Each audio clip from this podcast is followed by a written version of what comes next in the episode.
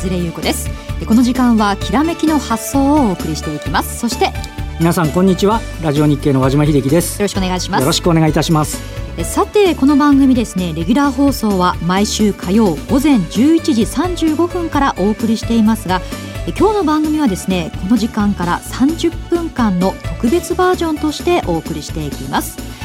さて和島さん日経平均なんですが先週から強い動きとなっていますよね。非常に強いですよね。あのー、なんて言いますかおしめらしいおしめがなく。で、はい。えっと、外部環境としても日本でもその GDP があの堅調だったり、まあ、少し景況感があって発表された決算も、まあ、あの市場が言うほど保守的なあの会社側の予想でもなく、はい、で外部環境としてはあの海外もちょっとこう為替の円安傾向なんかもあってっていう、ね、部分があなんとなくほんわかいい感じで来てるっていうところでしょうかね、えー、はい、日経平均も2万円を固めてきた感じもしますがこの強さは今後続くのか。6月相場についてこの後和島さんにお話を伺っていきます。えさてこの番組はパンローリングの提供でお送りしていきます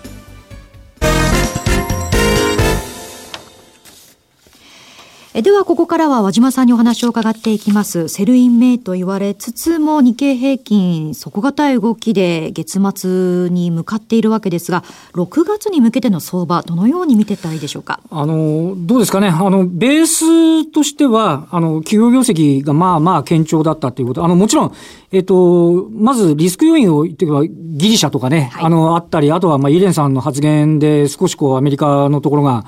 あ揺れるかどうかっていうところだったり、えー、様々ね、見るところはこうあるんですけども、ベースとすると非常にこう堅調な部分というのが多いというふうに思うんですね。で、まあその一つとしては、あの、例えば日経平均ベースの一株利益っていうのが、えー、1241円というのが直近なんですけど、これ決算発表前は、あのー、1107円とか10円とか、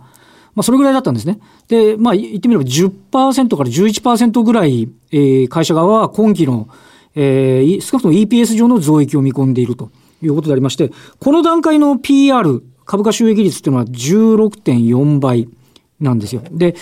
えっ、ー、と、まあ、あの、決算発表前のところで2万円近づいてくると、やっぱり17倍後半とか18倍ぐらいな感じだったのが、あ少なくとも割高ではないというような、あの、見立てには、あなってきていると。で、今一つ市場で注目しているのは、IT バブル。はい、えー、2000年4月に、えー、日経平均は2万833円という値をつけて、えー、そこからちょっと痛い目にあったっていう話ですけど、はい、で、まあ、そこのレベルに仮に、えー、日経平均が並んだとしても、PR はこのままいくと16.8倍。なんですね。はい、えー、ということは、あの、まあ、第一四半期でまた少しこう余力があるんであるとすれば、あの、許容できない範囲じゃない感じということで、えー、推移はできてるかなと。で、まあ、ご案内の通り、あの、えー、東証の時価総額、はい、えー、これが、えー、1989年12月の590兆円というのをまあ上回ってきて、まあ、まだね、社数とか発行株数が全然違うんで、ええ、同列に論じるっていうのは、比較はしにくいですけども、はい、まあ、でも、その投資家サイドすると、なんとか一般の新聞でもそういうことが取り上げられると、なんか、まあ、ムード的には、あの、いい状況にはなってき、えー、ているということは言えるんじゃないかと思うんですよね。はい。まあ、その IT バブルの2、まあ、800円の水準に近いので、こちょっと心配になってくる面もあるんですそうですね。で、あの、これ、本番の本当のバブルだった89年もそうですけど、あの、当時の PR って高いんですよね。はい、なのだけれども、当時はあの、日本は最初 IT あの関連というよりはマルチメディア関連って言ったんですけど、えー、あの通信が発達してもっと生産性が上がってだから今は PR 高くたって将来急速に追いついていくぞみたいな話になって弾けたんですけど、うん、そういう点から考えると今のところはまあ非常にマイルドにあの来ているということは言えるんじゃないかなというふうには思いますよね。じゃあそのバブルというのは心配しなくてもいいんでしょうか？えっ、とですねあのなんてますトレンドは変わらないけれども、調整というのはあってもしかるべきだっていう部分があって、はい。ね、で、それはな、なんでかというと、え今、あの、月足してみると、えー、60ヶ月、5年の移動平均線との乖離っていうのが、実は66%になってるんですね。はい、今、50ヶ月移動平均線って1万2000円ぐらいのところ走ってるんですけど、あの、えっと、なので、えこれ20年以上こんなことはないです。えー、あの、月足のその60ヶ月移動平均との会議がこんだけなるっていうのは、まあ、かなりイレギュラーな状況なので、それだけピッチが速くてトレンドが強いんだけど、うん、一旦調整に入るっていうのは、別に不思議ではない。はい、ということは、あの、念頭には置いておく必要はあるのかなというふうには思いますけどね。それはその、あくまでバブルが弾けるとかではなく、必要な調整っていうことですよね。ねちょっと、あの、上昇ピッチが早すぎるので、うん、えー、一服はいつあってもいいんじゃないのぐらいな、あ展開、えー、ということですね。少なくとも先週までのね、ところでも7連投ということですからね。はい。そういうことはあってもしかるべきではないかと思いますね。はい。では、この株高円安の流れというのは6月も続くと基本的には続いていく。で、あの、リスクとしては外的ショックっていうのが、一番ななと、突発的にドカンと周りに何かがあるっていうのが、それは注意をしておく必要があると。それ考えられるとすると何ですか？ギリシャとか、えー、どうですかね？ギリシャがね、とりあえず6月5日っていうのは IMF の融資期限だったり、月末にあの、またね、大きなその部分っていうのが出てきますから、うん、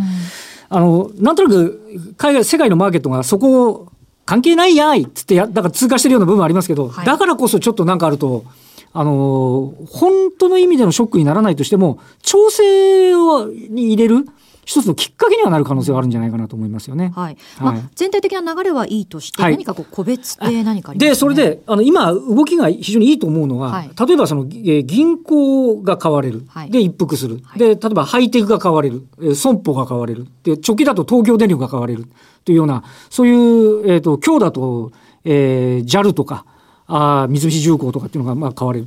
循環が効いてるんですね。あの、特定の銘柄がずーっと1ヶ月間買われると、それがこけると、全体調整みたいになるんですけど、ねえー、ブームみたいになってしまう、ね、循環的にあの3月高値を抜けつけたやつが今になってまた5月になって高値を取ってくるみたいな。あ、じゃあ変わる変わる、業種も変わってきてる。あ、じゃあいい流れですよね。いい流れですので、ね、あの、なんて言いますかね、どっかに決め打ちするというよりは、主力銘柄の場合は、ある程度高値をつけて、あの、調整をした銘柄を買っていくっていうのは主力銘柄に対しては、スタンスとしてはいいかなというふうには個人的には思いますけどね。はい、こうシーズン的に言うとボーナスシーズンでもありますが。はい、そうですね。なのでボーナスシーズンだとやはりこう高配当銘柄とかね、はい、っていうのがあのあとは、えー、ニーサに適した銘柄とかね、やっぱそういったような部分っていうのは着目はされやすいということですし、うん、あとは6月っていうのはあのえっ、ー、とあの IPO がまた再開されるですね。はい、で第1号案件がヘリオスという iPS で目の病気を治そうという会社が出てきますんで。はいあの、前評判が高すぎてこけるっていうのは大体今までのパターンでしたけど、あの、今回これがいい方向に向かうかどうかっていうね、うあの部分、あの直近であの IPS 関連のアイロンモホールディングスなんかが昨日ストップ高で今日も大幅高に買われてたりするっていうのは、ちょっとなんかそれに向けた動きが出てきてるような気がしないでもないということで、ちょっとしたテーマもね、こう探っていくっていう部分もあるかもしれないですよね。まあ、個人でこれ乗り遅れてる人、何か買いたいって思ってる人いると思うんですが。はい。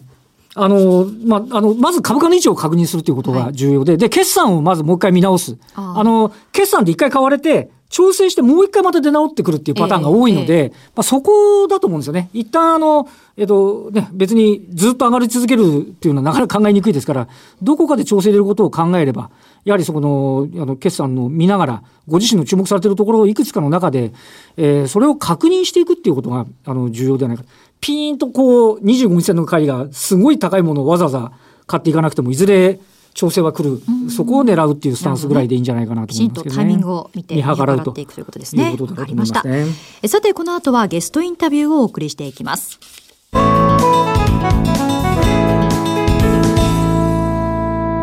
それでは今日のゲストをご紹介していきましょう。現役ファンドマネージャーの西山幸四郎さんです。よろしくお願いします。こんにちは、西山幸四郎です。よろしくお願いします。よろしくお願いいたします。さて、西山さんにはですね、今日日本株、アメリカ株とお話を伺っていきたいんですが。はい。私、あの、一部で誤解されとるんですけど、日経日本株についてはすごい強気なんですね。そうなんですね。まあ、これだけ金ばらまいてたら上がるのは当たり前じゃないかと いうことなんですね。はい。で、まあ、あの、ちょっとまあ、強気な話を言いますと、戦後の日経平均を見るとですね、4年連続上がると、それ7年続くんですね。連続高が7年いくと。あ、そういう傾向があるわけなんですか？ええ。で、それはまあ1950年から1956年の7年間。はい、で、1974年から1980年の7年間。で、1982年から1988年の7年間。はい、で、今回2011年から、震災の時から。上げが始まってですね、もう4年連続高になってまして、はい、で、まあ、そうなると7年連続もし上がるとすれば、2017年までは強いと。いうことになってくるわけですね。はい、まあ、まあ、そんな強いかどうか分かりませんけど、一応アノマリーではそういうのがあるということですね。じゃあ2015年、まあ、2万円台ですが、通過点と見てもいいまあ、通過点なんじゃないかと思うんですよね。だからまだ要するに、今年はまあ外人買わなくても日本人の回遊力が相当ありますんで、はい、まあまだ続くんじゃないかと思ってますけど。はい、確かにね、公的年金だとか、日銀の ETF とかっていうのはね、下がれば控えてますよね、なんかね。ETF が買いっぱなしっていうのは、やっぱつ、あれが効いてますね。はいこの7年続くのが日経平均のアノマリーということですが、一方、アメリカ、ニューヨークダウはどうなんでしょうか、はい、これはまあいろんな研究所とかですね、FRB の関連のレポートを見てても、まあ、株というのはどういう商品なんですかという時にですね、まあ7年からまあ10年に一度暴落すると。もう近年の相場はもうバブルとその崩壊の繰り返しだと。そうするとですね、まあ、1987年、2000、えー、これブラックマンデーですね。はい、で、2000年 IT バブルと。はい、で、2007年に、まあ、あの、ピークつけて、その後リーマンショックと。はい、で、今、リーマンショックから7年間上げっぱなしですんで。はい。なるほど。こっから3年間の、まあ、それ今年じゃないと思うんですけど、まあ、どこかでですね、ドカンと来てもおかしくないと。うん、でこのドカンに引っかかっちゃうんで、まあ、株式投資やってる人、いつでも、ご破産になっちゃうわけですよ。ドンと暴落しちゃうんで、その間でやっぱり大きがやられちゃうっていうパターンですね。で、もう上がれば上がるほど強気になってて、まあ、要するに相場のピークで自分のポジションで最大な、最大になりやすいんですよね、人間の心理としては。なるほど。ウォーレン・バフェットと全く逆のことをやっちゃうわけですね。なるほど、なるほど。えー、これ日経平均のアノマリでいうと2017年まで上がる。でもニューヨークダウのその7年から10年に一度暴落で見ると2000足元から2017年まで下がると、はい、逆の動きになってしまうんですね、ええ、私はどこかで押すんじゃないかというふうに思ってるんですけど、だからまあ、賞味期限相場、相場の終わりというのをイメージしながら、はい、強気相場に乗っていかなきゃいけないということだと思うんですけどね。これやはりこう市場に勝とうというのはなかなか難しいことなんでしょうか？これはもうあのファンドマネージャーでもいつでもいいんですけど、はい、まあインデックス、例えば日経平均とか日本株で言ったらトピックスとか、まあ JPX400 でもいいんですけど、勝てないんですね。そうですね。まあ、7、8割、まあ、いくら、まあ、頑張ってもですね、10年、20年運用したら絶対インデックスに負けちゃうんだと、ほとんどの人が。で、そういう意味では、インデックスに負けない投資。はい。これはもう最も運用コストの安いですね、えー、インデックス連動型の ETF を買うのが一番いいというのが私の持論なんですね。で、それはまあ、あの、コード番号で言うと1321とかですね、はい、これ日経225連動型の上場投資信託。あるいは1546。これはまあニューヨークダウの30種に連動する ETF と。これをもう買ってく。んで、持ちっぱなしになると、その土管に引っかかるんで、はい、私はまあ前回放送に、えー、この番組に、えー、出演させていただいた時にも言ったんですけど、はい、確率的には10月末に買って4月末に売っちゃうのがいいそうでしたね。はい。え言うんですけど、ただあの、私あの、個別株投資を全然指定してるわけではなくてですね、はい、ちょっと今日も仕事があって朝まで仕事しとったんですけど、はい、したらススカイプをつないどいたらですね、まあ株の運用者から結構あの、昨日休みだったんですけど、はい、なんでか知らないけど、えらくなんかあの、うん、通信が来ましてですね、で、ちょっと喋ってたら、はいまあその人は本当に株のうまい人なんですけど、もうこの10年間ぐらいアメリカのその株を運用しててですね、彼は SP500 のパフォーマンスを4割ぐらい上回るパフォーマンスそれはすごいですね。それはすごいですね。で、何をしているのかって言ったら、そんな難しいこと何もやってないですね。キャッシュフローの計算書っていうのは、まあ日本でも結構、話題になってると思うんですけど、このキャッシュフローのいい会社、まあこれから何年もさ、なえー、2年、3年、4年先もまでずっと現金がどんどんどんどん入ってくるような会社ばっか狙って買うんですね。で、もうそれは具体的な銘柄で言うと、ジョンソンジョンソンだとか、ホームデポだとか、アップルだとか、ディズニーだとか、もう有名企業ばっかりなんですけど、問題は、今何か買ってるのかっつったら、まあ、このローレン・サマーズが言う長期停滞下の PR20 倍っていうのは高いと。だからバリエーション的にちょっと買いにくいんで、まあ、押したら買うけどと。いうことで、この人はですね、あの、株が暴落したらめちゃくちゃ買うんですね、いつでも。そういう余力がある人はやっぱりいい成績上がるってことですよね。今もその買わないわけじゃないんだけど、はい、まあ押さないと買わないというですね、非常に堅実な投資やっててですね、まあそういう意味では、まああの、どういうんですか、えー、個別株の、えー、そのキャッシュフローのですね、いい会社を買うと、インデックスに勝てる可能性があるということですね。これ買うタイミングとしては、まあ、今ちょっともう高くなってきてるので買いにくいですよね。高いんですよね。いやいや、経済がですね、はい、どこも5%成長とか、そんな10%成長とかやってるんだな、PR20 倍でも30倍でも買われるんです成長を買うっていうプレミアム価格かかる。1%、2%、3%とか、せいぜいそんな成長じゃないですか。はいその意味からは高いと。ただ、それでもですね、やっぱり、その、いつでも割安な銘柄っていうのはありそうに思うんですけど、はい、彼が調べたところないと。日本の株も買ってましてですね。あ、そうなんですね。トヨタとかホンダ持ってますね。やっぱ大手なんですね。ええまあ、とにかくキャッシュフローを見て投資すると、うん、やっぱり下げたとこしか買わないというスタンスらしいですね。なるほどね。ええで、まあ、あのー、今、えー、っと、海外勢は、ニューヨーク、あのー、ニューヨークダウというより、まあ、あの、アメリカ株ですね。はい、いうよりも、日経平均の方に、うん、強気になってまして。これはまあ、あの、もう海外に波乱要因がない限りは、もう PKO で、まあ日銀の ETF とかでまず、うん、ほっといたら上がっていくんだと、じりじり。はいで、あのー、ニューヨークダウとですね、日経平均の年間変動パターンを比べてみますと、はい、日経平均って5月末から6月末にかけて上がるんですね。あれよく Sell in May っていうのがね。あ Sell in May って、あの、勘違いした人が5月に急落するようなことを言う人がいるんですけど、そうじゃなくて、そうじゃないですよね。はい、5月から10月の間は、株っていうのは横ばいになるんだと。そうですね。上がりにくいってことですよね。はい株っていうのはあのプラスサムの商品ですから、ずっと上がっていく、うん、あの右肩上がりの線を普通は描くんですけど、まあどういうわけか、えー、4月末から、まあ10月末ぐらいまでは、まああんまり横ばい気味が多いと。はいで、そういう中でも日本はあの、ボーナスキャンペーンがありますんで、うん、6月末にかけては強いんですね。で、これはもう1945年から2015年までのデータを取って、まあ、はっきり出てますんで、はい、まあ、日本株はまあ、6月末ぐらいまで弱気になる必要ないんじゃないかなというふうに見てます。方ですね、ニューヨークなんかのパターンとちょっと違うんですかね。ニューヨークはですね、あの、5月末が、まあ、あの、ね、年初100として、この、もうここ、2000、えー、1945年以来のその変動パターンを取ってるんですけど、はいえー、5月末が104.22から103.99に下がったら、まあ、若干下がるというだけで横ばいですね。なるほど。で、6月末から7月末はちょっと上がるんですよ。はい、で、また7月末から8月末横ばいになっちゃうというです、ね、なるほど、なるほど、えー、これはもうファンド決算の影響だと思うんですけど、あの、ニューヨークの場合はね。日本はボーナスシーズンのが勝っちゃうということですね。なるほど。はい。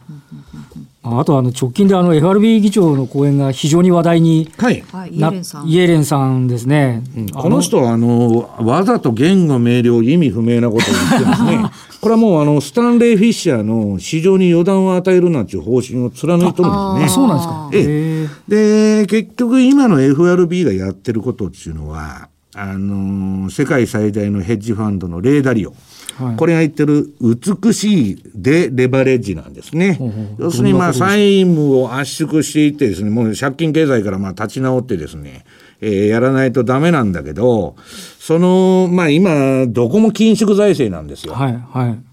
まあ、結局借金が膨れすぎたと。で、それになるとデフレになっちゃうんで、量的緩和でバランス取っとるという政策をやってるんですね。で、それをうまくバランスさせないといけないんだけど、今年まあ、あの、利上げ利上げというアメリカ、まあ、一人勝ちとか言って言ってたんですけど、はい、全然一人勝ちに実態はなってません。なんか、指標あんまりいいの出てこないですよね。もうあの、まだら模様でですね、はい、いいわけないんですよ。日本もアメリカもあの、家計はすごく悪化してますから、はい、株だけ上がると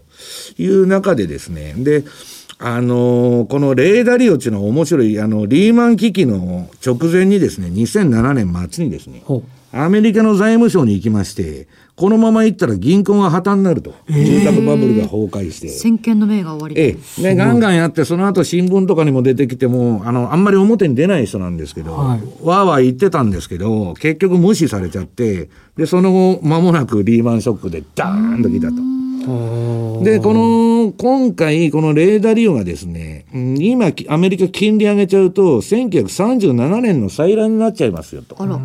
1937年っていうのは世界大恐慌が1929年でしたっけ？はいはい、29年から、ね、あれがあって、で、その後金融緩和とかも散々財政出動とかやって、アメリカの景気は盤石だっつって、はい、37年に利上げしたんです。ええ、今と似てるんです。もう大丈夫だと。そうなんですか。で、利上げしたらですね、ちょっと最初乱高下して、その後、もう5割近く株が急落したんですね。で、その1937年の高値を抜くのが1943年でしたからね、ちょっと忘れちゃいましたけど、もう第二次世界大戦の終わりかけの時にですね、やっと回復したと。で、その二の前になる可能性あるよ、あありますよ、ということで言ってますんで、FRB は私は今回はダリオの提言を無視しないと思うんですよね。だから、えー、金融、利上げに対してはもう後ずれしていくというふうに見てるんですけど。後ずれってどのぐらいですか？まあこれあのー、イエレンの懐刀のエヴァンスさん、はい、ハト派で有名な人ですけど、あの、アメリカの金融政策っていうのはもともとテーラールールっていうので昔やってまして、はい、その後このエヴァンスルールになったんですよ。で、今はイエレンさんがコンピューターモデルで、軽量経済モデルで、イエレン FRB モデルというので、利上げの時期を、あれしてるんですけど、このエヴァンスはですね、2016年初めまでは利上げをするなと。いうふうにこの前ストックホルムで講演していったんですね、はい、このストックホルムの講演って結構注目されててスタンレー・フィッシャーもここでやった時の講演がものすごく注目されてまあいずれにせよですねえー、今結局あのー、アメリカが一番プライオリティにしてることは、長期金利を上げたくないということなんですね。もう今すべてのバブルを異常点金利が支えてて、はい、で、短期金利は政策でコントロールできますけど、長期金利はコントロールできませんから、はい、そうすると、インフレ以下の金利にずっとしておきたいんですよ。そうすると借金が減っていきますから。なるほど、なるほど。だからそういう政策をもう、その、まあ、これ金融抑圧政策ってまあみんなが言ってますけど、今やもう、あの、世界中言ってますけど、そういう意図のもとにやってるんであればですね、うん、まあ、あの、利上げとかは後ずれしていくと。そうするとバブルがですね、さらに炸裂すると。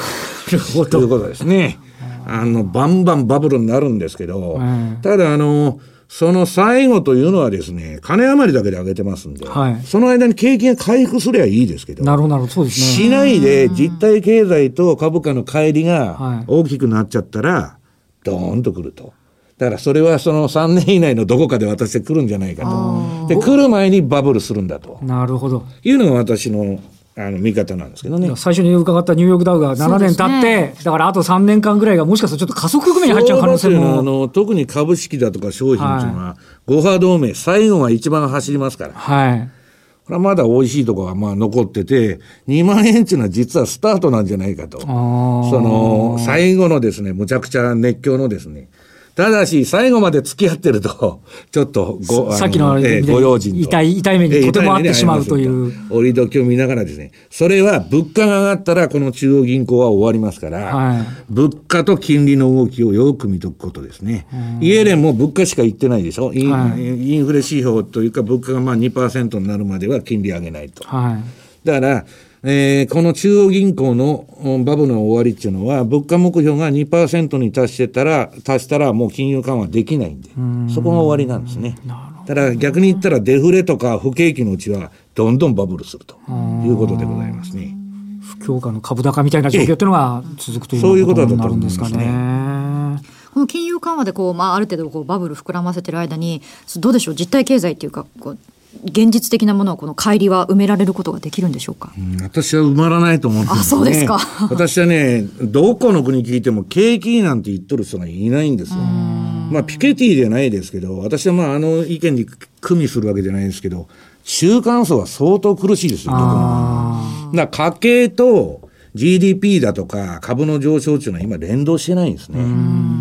だからまああの、それでも私はアメリカ経済っていうのは、世界の中ではまあ、あれだと思うし、まあ、日本っていうのはまあ、これもう失われた二十何年やってきましたんでね。そうですね。少しぐらい上がっても罰は当たらんでしょうと。これまでのあれを考えたらですね。確かに日本、日本もあの、家計調査とか見ると、給料上がってないし、はい、ね、消費は上がんないし、なんか厳しい感じ、ね、家計があれだけ悪かったら消費は伸びないと思うんですよね。だいくら、その、まあ、中国人がですね、観光客が来て買ってもですね、それはもう知れてますから。だまあそこで、じゃあ逆に言えば一般の人は株を買わなかったら何の恩恵もないということでしょまさにまさに聞いてみて資産持ってるものがちょっと有利になるみたいな形になるということですよね、だからそのまあ将来的にインフレになるのがまあ何か知りませんけど株っていうのはインフレのヘッジ機能もありますから、はい、ええもうあのそれはやっぱりあの